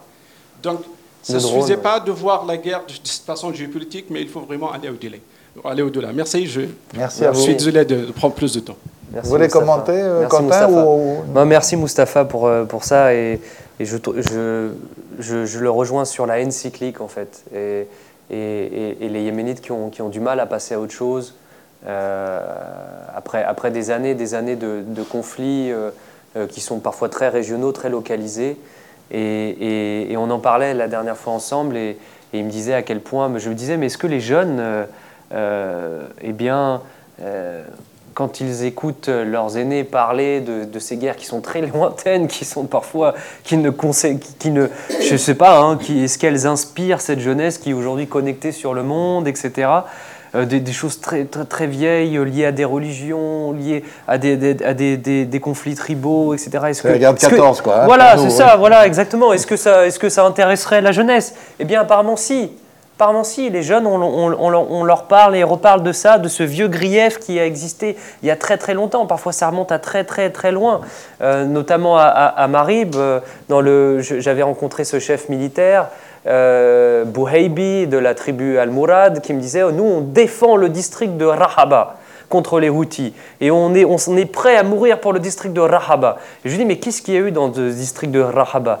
Mais oui, c'est le district qui, euh, qui euh, a donné naissance euh, à Kardei, qui est cet homme qui a tué, euh, qui a tué l'imama, qui a assassiné l'imama, l'un des derniers imamas en 48. Et donc nous, on veut défendre ce district, et les Houthis ils veulent absolument reprendre ce district parce que c'est là où est né l'assassin, le traître, quoi, qui a tué l'un des derniers imamas.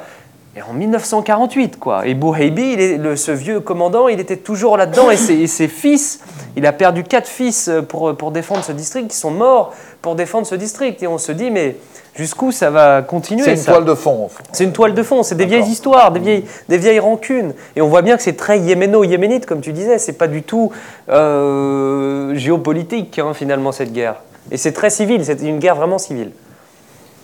Une autre question Ou opinion ou... Euh, bonjour, Brahim Kaz, doctorant chercheur sur euh, l'Arabie Saoudite. Euh, une question de prospective sur l'unité du Yémen, parce que vous avez évoqué le Yémen du Sud, le Yémen du Nord. Pensez-vous, enfin c'est plus une intuition, euh, d'un d'un risque d'une nouvelle sécession, notamment qu'aujourd'hui, euh, me semble-t-il, que l'Arabie Saoudite et les Émiratis ne regardent plus du tout dans la même direction? Bien sûr. Vous aviez évoqué Socotra, euh, moi j'y avais été très proche en 2020. Aujourd'hui, la- l'Arabie Saoudite et les Émiratis sont- de plus en plus en concurrence. Alors, ils sont en concurrence, et puis il y a eu surtout une très très grande tension entre eux. Puisque quand les, Saoudiens se sont rendus compte qu'en fait l'agenda émirati, c'était pas du tout de repousser les outils, c'était de créer euh, leur propre, enfin, État, État croupion du Sud avec leurs propres intérêts, bah, les, les, les Saou- les Saoudiens n'étaient pas vraiment contents. Euh, donc ça a créé des tensions entre, entre, euh, entre ces deux pays alliés, le Yémen. hein. Euh, alors aujourd'hui, je pense que les tensions sont un peu plus calmées. Je pense que l'Arabie saoudite a accepté que, euh, eh bien, il y a un État euh, sudiste qui se forme. Et vous avez parlé de sécession. Il y a déjà pour moi une sécession qui s'est faite. Et d'ailleurs, on peut parler plus d'une sécession. Il y a trois pays aujourd'hui au Yémen, je dirais. Et, potentiellement, plus tard, plus que trois. Mais pour moi, là, il y a trois pays qui se dessinent. Il y a la, le- le- cette espèce d'État outil, euh, un peu voyou, hein, parce que c'est quand même un État voyou, ça deviendra un État voyou par euh, dans, le, futur, je pense, malheureusement. Il y a euh, l'État du Sud, le Yémen du Sud, avec le CTS, le, le Conseil de transition du Sud, qui est le mouvement sécessionniste armé et aidé par les Émirats, soutenu. Et puis, il y a quelque chose qui est en train de se former, qui est quand même fantastique. Je vais écrire plusieurs sujets là-dessus, sur la ville de Marib. Parce que Marib, c'est euh, historiquement, pas le sud, donc les, sécessionnistes n'ont- ne- n'ont aucune velléité sur Marib. Et puis, c'est pas euh, le, pas les Houthis non plus, puisqu'ils sont en train de, défendre cette ville et ce territoire-là. Et à Marib, il y a aussi euh, 2 millions de Yéménites qui ne veulent pas vivre sous les Houthis euh, et qui, ont, qui sont arrivés dans cette ville et qui viennent de partout du Yémen, qui sont venus avec leur talent, euh, leur savoir-faire, leur culture différente, leur identité différente. Et c'est devenu une ville gigantesque, un phare dans la nuit, avec un gouverneur qui, a une excellente réputation, Sultan al-Arada, qui est réputé pour ne pas être corrompu, qui croit en la liberté de la presse, etc. Et qui, lui, s'entend très bien avec les Émirats et les, Saoudiens, les Émiratis avec les Saoudiens. Et donc, Marib, ça peut devenir un troisième Yémen, en tant que tel, puisque ça sera ni sudiste ni houthi. Donc on verra. Mais pour l'instant, moi, il y a trois Yémen qui se dessinent. Dans votre description, à part Marib, évidemment, euh, on retrouve quand même. C'est pas comme artificiel. Ça correspond à des réalités du passé. Parce qu'il y a eu un Yémen du Nord, Ouais. euh, qui était euh, un Yémen euh, monarchique, Ouais. très conservateur, pour pas dire réactionnaire, etc. On a, vous dites, cet État du Sud que les, les, les Émiratis voudraient installer, mais ça a existé, le Yémen du Sud. Euh, même s'il était, euh, il était très proche des soviétiques pendant Ouais, une longue période. ouais. Mais quand même, c'est intéressant de voir que c'est dans les traces du passé que s'inscrivent des réalités nouvelles qui sont Bien nouvelles, qui sûr, n'ont- qui pas de rapport direct, quoi. Bien sûr. Mais quand même, euh, le, le passé compte, quoi. hein. Mais le- le- le- là, quand j'y étais, par exemple, euh, en août, au Yémen, il y avait une, il y avait une guerre à Chabois entre, entre des gens qui ne, de Chabois. Alors, le Chabois, est-ce qu'on peut remettre la carte, s'il vous plaît? Euh, Je vais vous montrer où c'est. Entre des gens qui ne voulaient pas, en fait, euh, appartenir aux, aux sudistes, aux sécessionnistes. C'est celle-là. Ouais, à c'est gauche, à gauche, à gauche. ouais. Voilà. Euh, Chabois, c'est ici. Donc, Ah à Chabois, il y a eu une guerre entre des gens qui ne voulaient pas être avec les sudistes, qui ne voulaient pas être sous la tutelle de- des Émirats et du mouvement CTS, et des gens de Chabois qui voulaient être sous la tutelle des Émirats et euh, qui voulaient, euh, qui- sont un partisan d'un Yémen du Sud. Et donc euh, à Chabois, il y a eu une guerre très très violente, hein, et même les avions des Émirats, la- la- l'armée émirati a bombardé ces rebelles, ces, Yéméni- ces Yéménites, ces Chabouani qui ne voulaient pas appartenir au Yémen du Sud. Donc il y a eu un combat carrément. Et donc ça, ça renforce qui? Ça renforce les outils, puisque dans le camp du gouvernement, il y a des tensions, il y a des guerres euh, qui, remontent à, très loin, puisque cette guerre entre ces sécessionnistes et ces gens qui ne veulent pas appartenir euh, à ce Yémen du Sud, c'est un peu l'héritage de, de cette guerre de, de 86 et de 94, des Umra et des Torma. Et c'est ça, quoi. Et, aujourd'hui, cette guerre-là, on n'en a pas parlé, ça a duré euh, quelques semaines, mais ça a été des combats qui ont fait plusieurs, euh, dizaines de, morts, hein, des civils, des soldats, mais on n'en a pas parlé. Et c'est pourtant une réalité de cette guerre au Yémen. C'est une guerre dans la guerre. Gianni, tu as des questions euh, de- en ligne? Vous avez évoqué les difficultés à vous rendre au Yémen. Euh, une fois au sein du pays, quelles sont les difficultés que vous rencontrez pour vous rendre d'un gouvernorat à l'autre? Ah, D'une zone tenue par les outils à une zone tenue par les camps anti-outils? Ça, je pourrais en parler pendant une heure. hein. Bah, Pas une heure, mais il faut en parler quand même. Euh, c'est- de la folie. C'est-à-dire que pour se rendre d'un gouvernorat à un autre, parfois il faut sortir du pays et reprendre euh, un avion pour un autre pays pour rentrer de- de- sur un autre bout. Donc je ne peux pas faire moi par exemple. Quand, donc moi je me, je me suis rendu dans la Dramaout. J'arrive dans la Dramaout. Donc je On s'y disais. J'arrive dans la Dramaout et je peux aller à Marib puisque j'ai le soutien du gouverneur de Marib qui me fait une lettre. Bon, pour obtenir cette lettre, c'est très très long, mais je- j'ai la lettre, donc je peux aller dans la Dramaout. Mais par exemple, je ne peux pas aller à Chabois, euh, qui est un peu plus au sud, parce qu'il faudrait que je passe par la côte. Et là, il y a tous les checkpoints de la milice de l'élite euh, l'élite Adrami, là, qui est formée par les Émirats et qui va me demander de nouveaux papiers.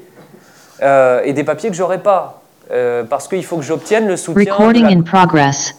donc il faudrait que je soutienne, que j'ai le soutien des Émiratis, etc., etc. Donc en fait, pour me rendre d'une région à une autre, euh, je n'ai pas le gouvernement qui parle d'une seule et même voix et qui me donnerait un papier pour que j'aille dans toutes les, les zones tenues par le gouvernement. J'ai à chaque fois, euh, de, je, je dois passer par plusieurs pays en fait. Parce que pour moi, Marib c'est un pays, Adramaout c'est un pays, La Chabois c'est un pays, et chacun a son, euh, ses checkpoints, euh, ses, euh, ses milices, etc. Et je dois présenter un nouveau papier à chaque fois que je veux aller d'une zone à une autre. Donc je ne suis pas libre en fait d'aller où je veux au Yémen. Et encore moins en zone outil. Parce que les outils, c'est carrément un autre visa qu'il faut obtenir. C'est carrément un autre processus où il faut que je, je décline mon identité, ce que je fais, euh, une lettre du journal, euh, qui, euh, qui je suis exactement. Enfin, ils m'ont demandé des papiers délirants, j'ai jamais eu le visa. Ça fait trois ans que j'essaye d'aller en zone outil, mais je n'ai toujours Voilà, pas de réponse. C'est ça que je voulais vous, vous demander. En, en vous écoutant depuis tout à l'heure, j'ai l'impression que vous étiez surtout Ouais. euh, dans les zones, soit de, à, à Marib, soit dans les zones contrôlées Ouais. par les Saoudiens ou les Émiratis. Pas beaucoup du côté outil. Jamais, jamais, j'ai jamais obtenu l'autorisation pour aller, euh, pour me rendre en zone outil jusque-là. Vous Voilà. mesurez que c'est un problème. C'est un problème. Professionnellement, je veux dire. Professionnellement, vous évidemment, c'est un problème. Je ne parlerai pas de son de cloche, mais enfin, vous avez un son de cloche, ou deux, ou trois, Bien sûr. mais il y en a un qui manque. Bien quoi, sûr, hein. bien sûr, bien sûr. C'est sûr que c'est- frustrant pour un journaliste de ne pas faire les deux côtés, mais bon, après, euh, je, suis, je, je suis pour l'instant empêché d'y aller. Voilà. À vous. Oui, bonjour. Euh, donc, euh, moi, je suis à peu près d'accord avec euh, tout ce que, ce, ce que nous a dit Quentin, à une exception près, je, je dirais laquelle. Par, par contre, il y a des choses que Quentin n'a pas eu le temps de, de préciser. C'est que ce qu'il faut bien voir, c'est que le fait que les outils soient des faux gentils ne veut pas dire que les méchants apparents sont des gentils. Et euh,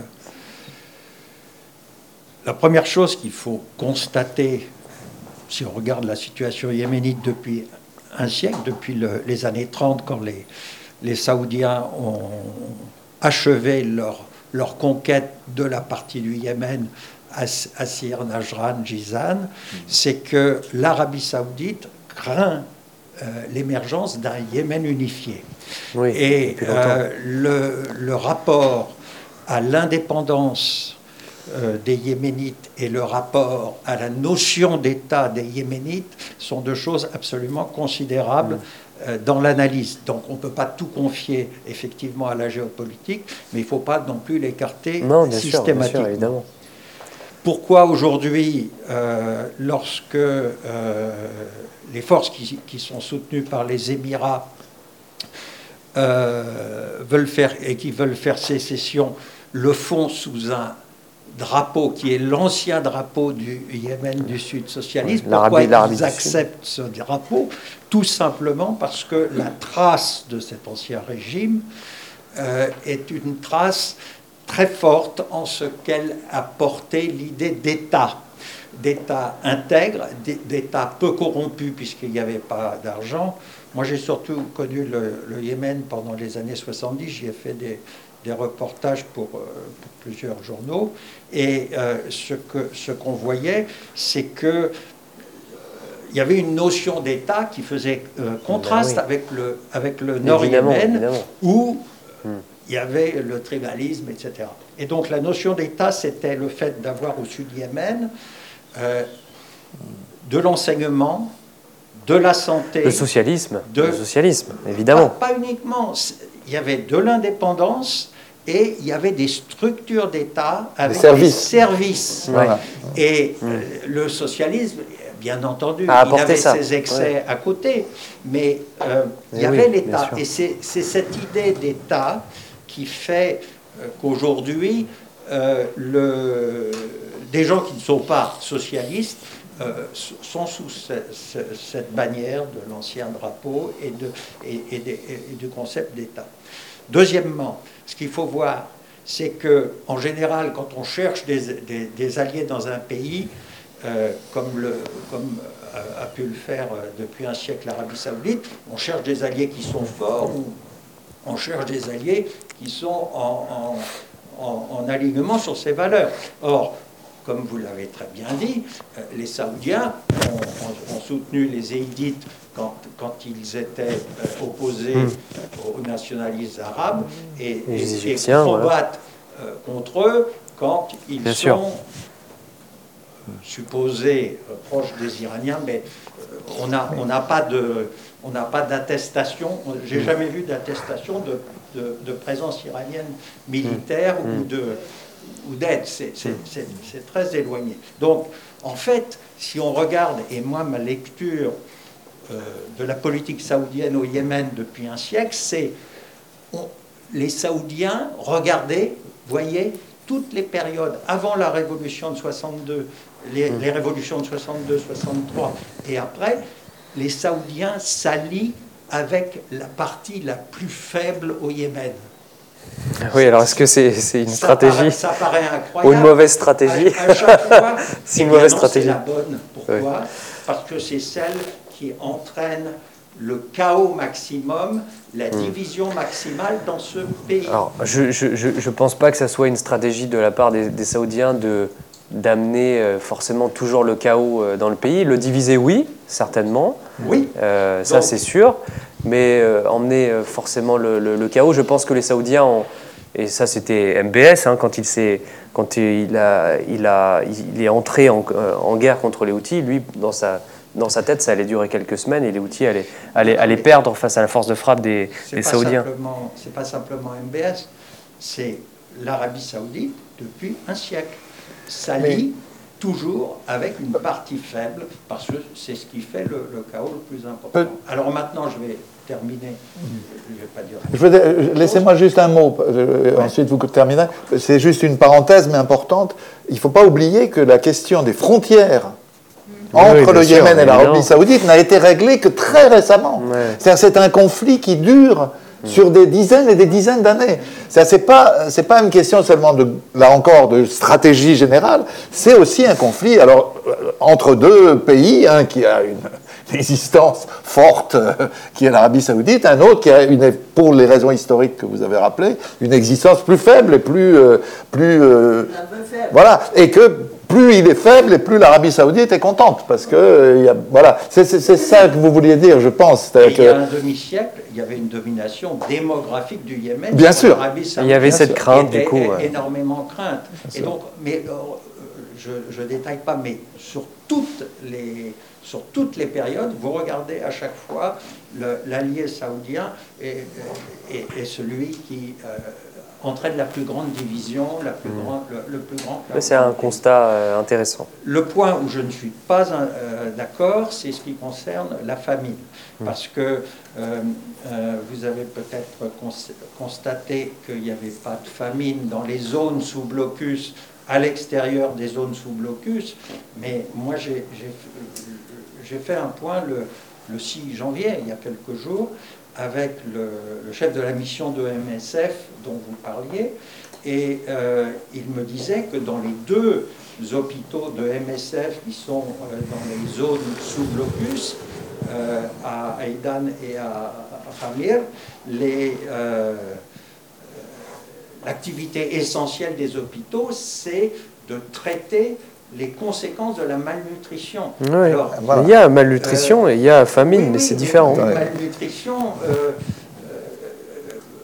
qui s'appelle co- comme ça quand, Mm. on- quand elle est traitée euh, euh, médicalement. Mm. Mais, mais en fait, les- il y a 7 millions de personnes qui ont été sous blocus Mm. et, et il, y a, il y a- il y a de la famine, il y a de la malnutrition. Et donc, euh, répéter qu'il n'y a pas de famine, ça, je pense que ça induit un petit peu en erreur parce que euh, la, la- la famine et la malnutrition existent à l'intérieur. Alors bien sûr, peut-être que quand on vient avec un, un visa saoudien, on ne peut pas aller dans les zones sous malnutrition, mais puisque vous citiez MSF, moi je cite aussi MSF du 6, du 6 janvier, et, et la question de la malnutrition est Bien sûr qu'il y a de la malnutrition. Sur, euh. On va peut-être terminer un peu sur cette euh, situation huma- humanitaire. J'ajoute à la question de, de monsieur la mienne, euh, parce que quand même il y a un problème sur les chiffres. Hmm. Euh, on, dit, euh, chiffre à vérifier, que cette guerre euh, au total aurait fait près de 400 000 morts. Hmm. Et on dit aussi que 70% c'est pas des combattants, c'est pas du fait ou, ou des civils tués dans des combats, plus exactement. Donc ils sont morts de quoi? C'est-à-dire s'il n'y a pas de famine, de quoi sont-ils Mais morts? de l'absence d'un État. De Oui, l'absence non, d'un État, d'infrastructures médicales. Est-ce que c'est la santé? Est-ce que c'est le C'est ça, oui. Le, le débat sur famine et insécurité alimentaire est un dé- peut-être un débat piégé parce que euh, les conséquences sont les mêmes. C'est qu'il y a des gens qui meurent, quoi. Qui meurent aussi Et- parce qu'on les soigne pas, parce qu'il n'y a pas de, Ah oui. de- d'insta- de- de- de conditions sanitaires euh, Mm. minimales. Euh, moi, j'ai lu et je n'ai pas vérifié. C'est pas mon domaine. C'est pas un pays sur lequel je travaille spécifiquement. Mais j'ai lu, par exemple, que les inondations avaient été catastrophiques, y compris en termes de pertes humaines. Et or, ça a été des inondations euh, l'an dernier, je veux dire, euh, énormes, quoi. Mm. Oui, ça très inhabituel. à, Sanaa, oui, oui. Voilà. Mais ouais. Ess- Essayons quand même de, de, Ben, de juste, serrer, juste, quoi. juste, hein. juste pour, euh, pour, euh, pour parler de, de Marib, évidemment, c'est n'est pas une zone sous embargo. C'est une zone euh, qui est dans la partie gouvernementale. C'est la zone qui a absorbé le plus de déplacés. Mais c'est une zone où il n'y a quasi aucune organisation humanitaire internationale, peu importe si elle n'est pas sous embargo. Donc il n'y a quasi aucune aide. Et les gens ne sont pas en situation de famine. Moi, quand je ne veux pas badiner avec le mot famine, parce que le mot famine, ça me fait, parler, ça me fait penser à, la Somalie dans les années 90, où là, il y avait des quantités astronomiques de gens qui mouraient réellement de faim. Je ne dis pas qu'il n'y a jamais eu de, au, Yémen, au Yémen des gens qui sont, sont morts de faim ou des enfants qui ne sont pas morts de faim, c'est pas vrai. Évidemment qu'il y a de la malnutrition, malnutrition, évidemment, il y a des gens qui ne mangent pas à leur faim tous les jours, mais on ne peut pas parler de famine. Enfin, ce mot-là, il n'est pas, pas, pas réaliste pour ce, pour ce pays-là. Voilà. Il faut définir. Alors, attends, euh, sans micro, ça marche pas. hein. Il y a une question en ligne en fait. Oui, vas-y. Alors, peut-on revenir sur la constitution mornée issue du débat national Pourquoi n'a-t-elle pas abouti? Oui. Et puis, parmi toutes les coalitions militaires qui s'affrontent, existe-t-il des mouvements politiques démocratiques qui proposent une autre voie? Et comment se coordonnent- se coordonnent-ils Alors c'est une très bonne question. Pourquoi la, conférence de dialogue national n'a-t-elle abouti sur pas grand-chose finalement? Euh, Eh bien, c'est un peu mystérieux, hein, Mustapha. Pourquoi ça n'a pas abouti? Eh bien, il y a, y a- y a quand même beaucoup de Yéménites. Il y en avait plus de 500 hein, euh, des Yéménites qui se sont venus de toutes, représentant toutes les communautés les identités du Yémen qui ont discuté de ça, qui ont écrit un texte. Et puis ça a été rapidement balayé au bout d'un an, puisqu'il n'y avait pas forcément d'accord. Il y avait des désaccords avec les Su- déjà, les Houthis, à l'époque, étaient à la table pour parler de... En fait, il y avait une idée d'un fédéralisme, c'est-à-dire de créer euh, un, État yéménite avec des grandes fédérations, des grands, des gouvernorats, euh, avec leur propre identité, avec une, espèce de, relative autonomie, etc., etc., euh, en, incluant évidemment toutes ces particularités. Et, ça a été balayé assez rapidement, et la constitution finalement n'a pas été écrite euh, au Yémen, ça a été fait rapidement aux Émirats avec l'aide des, des États-Unis, et c'était fait, c'était terminé, et, euh, et, et toutes, les, toutes les particularités ont disparu dans cette nouvelle constitution, et ça s'est fait finalement sans les Yéménites malheureusement. Et d'ailleurs, et la France avait envoyé un, un diplomate, un chercheur euh, au CNRS, Jean, euh, Jean, Jean F- euh, Frison Roche, Frison Roche, ouais, qui était, euh, qui était là, qui, qui, était, qui aidait d'ailleurs les Yéménites à, à- rédiger ça, qui aidait aussi pendant les négociations, les, discussions. Et, ça a été un grand espoir, je pense, pour beaucoup de Yéménites. Et finalement, cet espoir a été, a été euh, déchu euh, par l'action des, des- des- des- des pays du Golfe et, et des États-Unis. Il y avait une autre partie de la question que Gianni nous a, nous a. Oui, l'autre partie, C'est-à-dire, est-ce qu'il y a des forces démocratiques aujourd'hui qu'on oui, peut qualifier euh, comme alors, telles, est-ce que- euh, alors, qui, offrent une, une le mot, perspective le mot démocratique, comme on l'entend nous en France, euh, il Non, est, non, il bien est sûr. certainement euh, euh, très fort. Mais je le, répète, et c'est pas parce que moi j'ai un parti pris, hein, je suis absolument neutre dans, cette guerre au Yémen, puisque on peut pas on peut pas parler de gentils et de méchants euh, dans, dans- ce pays-là, c'est pas binaire comme ça. Mais euh, ce qui est en train de naître euh, à Marib est une est un est un embryon de, de- de- de démocratique. Ça, ça, j'en suis persuadé. Le CTS ne l'est absolument pas. Les sudistes ne le sont absolument pas. Les outils, pas du tout non plus. Mais par contre, ce qui est en train de naître à Marib, euh, oui, est un, est, un, un début euh, euh, de, démocratie. J'ai discuté avec tout un tas de journalistes, de confrères yéménites qui vivent à Marib, qui se sont échappés du nord, du sud, etc., qui sont tous allés à Marib et qui me disent qu'ils peuvent critiquer le gouverneur et qui peuvent critiquer n'importe quel parti politique sans avoir peur de se faire assassiner le, le lendemain ou se faire arrêter. Donc ça, c'est quand même une preuve qu'il y a quelque chose qui se passe à Marib. Quoi. Voilà. Donc pour vous, l'avenir, c'est Marib. Pour moi, l'avenir, c'est Marib. Alors peut-être que le, le- le futur le- me, me, euh, me contredira, mais pour moi, l'avenir, c'est ce- c'est Marib. Il y avait en tout une, cas. une de- question depuis longtemps. Oui, bonjour à tous. Euh, je voudrais revenir juste sur la question de l'absence de tout élément de géopolitique dans l'histoire du Yémen. Euh, je dis ça parce que j'ai entendu. Non, pas l'absence, personne n'a dit ça. non. hein. Mais c'est pas l'angle qui permet de- de- Ah, bah, d'expliquer. bien hein. sûr, oui, oui, ça, ça je suis Non, non, d'accord. Mais euh, parce que j'ai entendu dans un débat un intervenant yéménite qui, à un moment, a dit euh, Vous savez, nous, les, les Yéménites, nous sommes les Mexicains du Moyen-Orient. Les Mexicains, alors, comme, comme tout le monde s'étonnait de la question, il a dit bah, Bien sûr, il n'y a pas si longtemps, les Mexicains disaient Pauvre Mexique, si loin de Dieu et si proche des États-Unis d'Amérique. et il dit Nous, les Yéménites, maintenant, on dit Pauvre Yémen, si, si loin d'Allah et si proche de Beit al-Sam. Il y a quand même un élément du fait qu'au nord, euh, la frontière entre Arabie Saoudite et Yémen, c'est un peu la frontière entre Mexique et États-Unis. quoi. Vous voulez dire que le Texas a été absorbé Merci de me redonner le micro. En fait, si les Saoudiens ont un plan, une stratégie pour l'Yémen, on s'en sort bien. Au moins, il y en a une. Le problème, c'est qu'il n'y en a pas. C'est ça le problème. Il n'y a pas des centres de recherche en Arabie Saoudite assez actifs sur, le, sur la question. Les, les, les Arabes de la péninsule utilisent les données qui sont produites aux États-Unis ou en Europe pour reconnaître l'Yémen qui est tout voisin. Donc il faut un peu s'éloigner de cette image que l'Arabie Saoudite est un démon assez intelligent pour te manipuler. Il y a une conjoncture, oui, il y a la richesse, il y a l'argent, mais on voit bien comment ça, déboîte depuis un moment. Ils n'ont pas vraiment une stratégie, ça se voit très bien. Autre chose, pourquoi l'action humanitaire n'a pas encore, enfin, à ce, résultat? Et pourquoi les, dons, euh, les, bailleurs donnent de moins en moins? Parce que depuis 8 ans, il n'y a pas un compte rendu assez fiable jusqu'à maintenant. En plus, une partie du, du fait, que, le, fait que ces aides n'arrivent pas, c'est parce qu'il y a des contraintes à l'interne. Et les organisations sont obligées de faire avec. Et donc, ils, ils, assument une, une, une responsabilité. Il y a du gâchis, on sait bien comment, et on n'ose pas parler parce que c'est humanitaire. Si tu te finances, autrement, tu participes à tuer les gens. D'accord? Autre chose, les sudistes ne rêvent pas de restituer l'État sudiste qui était République Yémen démocratique. Non. Ils voulaient restituer un État, un État, une, une entité politique qui a été créée par les Britanniques pendant les années 50-60 et ils sont fermés, sont fermés là.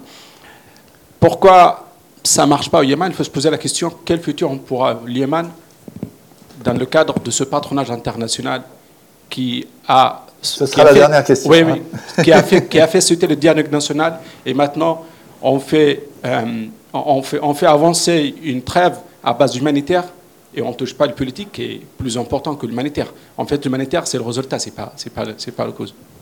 Vous êtes d'accord, Quentin, avec ces remarques Pour terminer, disons. Tout à euh, fait. Malheureusement, enfin, malheureusement, c'est mon point de vue, mais le, le, le, le CTS, hein, le mouvement sécessionniste, ne veut pas rétablir une république euh, socialiste euh, dans le Sud. Hein. ça, sera, ça sera un État. Je ne sais pas d'ailleurs vraiment l'idéologie pour avoir discuté avec certains chefs du CTS. Il n'y a pas vraiment une idéologie. D'ailleurs, c'est toujours triste au Yémen, les partis politiques, il n'y a pas d'idéologie politique. Il n'y a, pas, a, pas, a pas une ambition euh, politique. Il ne porte pas euh, des principes, c'est plus euh, prendre le pouvoir. Quoi. Et ça, c'est triste. Ouais. Merci beaucoup, Quentin. C'était bien, bien intéressant pour nous tous. Merci à vous. Bravo.